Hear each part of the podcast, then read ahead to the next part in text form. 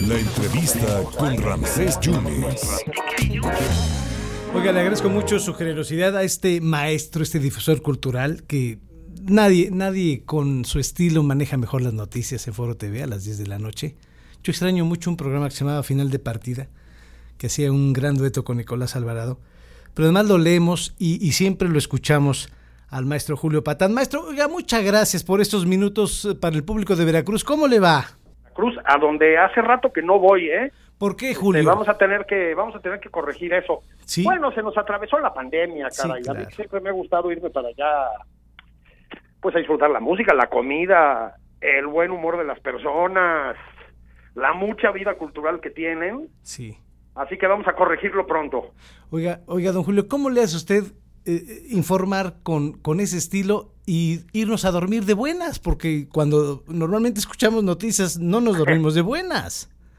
sí, no, las noticias, la verdad, están, eh, están muy tristes. Este, y yo creo que lo hago un poco, eh, bueno, un poco porque uno es como es, ¿verdad? Sí, y sí. creo que uno de los principios de la, de la comunicación es no ser demasiado impostado, digamos, ¿no? No tratar de ser. Pero también creo que es un poco en defensa propia. Miren, estamos en un, eh, una realidad mexicana muy triste, la verdad. Creo que, creo que tenemos que decirlo con toda claridad, ¿no?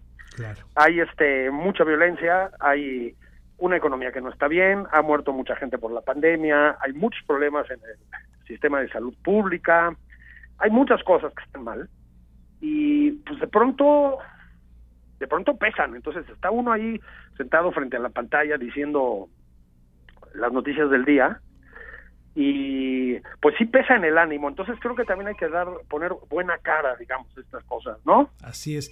Eh, don Julio, antes de entrar en materia y no embromarlo, eh, yo vi eh, que lo anunciaron a usted en, en Foro TV para lo de las exequias de la reina, pero ya después no lo escuché, don Julio. Allá andábamos, allá andábamos. ¿Sí? Estuve toda la semana en, Mm, en Londres. Sí. Este, la verdad fue una una experiencia pues muy pues, muy muy bonita en un sentido, es decir, ojo, ¿no? Estamos hablando de un de un funeral, pero bonita en el sentido de que se generó entre la gente de Londres, por lo menos que es donde yo estuve, pues un sentido como de comunidad en torno a pues a las malas noticias, ¿verdad? Un sentido, pues casi voy a decir de unión nacional, si quieren ustedes. Este, muy conmovedor, muy conmovedor.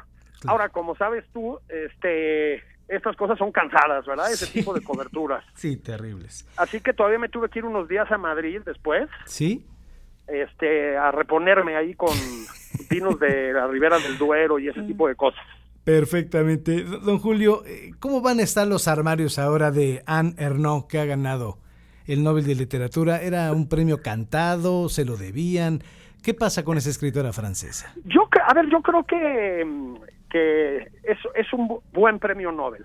Tenemos que empezar a discutir a fondo, yo creo, Sí. qué debe ser un premio Nobel de literatura, ¿estamos de acuerdo? Sí. El, el premio Nobel de literatura, digamos, tradicionalmente se entregaba a, o se suponía que se debía entregar a figuras muy consagradas, ¿no? A escala planetaria Sí. como al mainstream literario, vamos a decirlo así. Luego falló eso, ¿eh? O sea, se, les han ido unos lamentables siempre, pues. Pero más o menos esa era como la vocación original de Nobel, ¿no? Eh, en los últimos años, y, y no es una crítica, ¿eh? Es una característica, ha, ha cambiado el Nobel en el sentido de que nos trata de, nos trata a los lectores del mundo, nos trata de revelar una, unas literaturas, unos- unas autoras, unos autores que probablemente no conocíamos, ¿no? Sí. Este, en unos casos, francamente, son aburridísimos, o sea, sí tengo que decirlo. Eh, en otros casos han sido revelaciones extraordinarios, ¿no? Este, extraordinarias. Em, en este caso, creo que están un poco a caballo entre las dos cosas. Es decir, es una autora no masiva, Annie Ernaux, digamos, Ujú.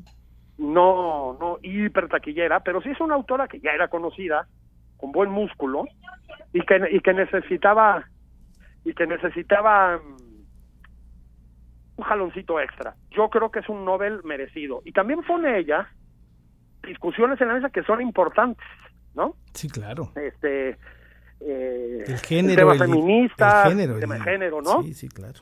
Son importantes. Entonces, me parece un buen premio Nobel, pues. Es, es, un, es un premio entonces que, que, cumple el acontecimiento. Me imagino que leyó la, la, novela, pero también vio la película, Maestro Patán.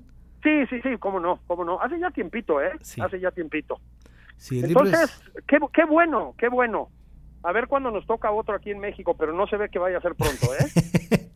Don Julio, mi admiración y afecto de siempre y muchísimas gracias, ¿eh? Todo lo contrario. Muchas gracias. Un abrazo, un abrazo cariñoso para todas, para todos. Muchas gracias. El gran Julio Patán, difusor cultural y además líder de opinión, es la voz en Foro TV a las 10 de la noche, además un conocedor del tema cultural, por eso era un referente y era obligatorio preguntarle sobre Anne Ernaux, quien ganó el Nobel hace ya prácticamente ocho días, el Nobel de Literatura, esta escritora francesa. Julio Patán.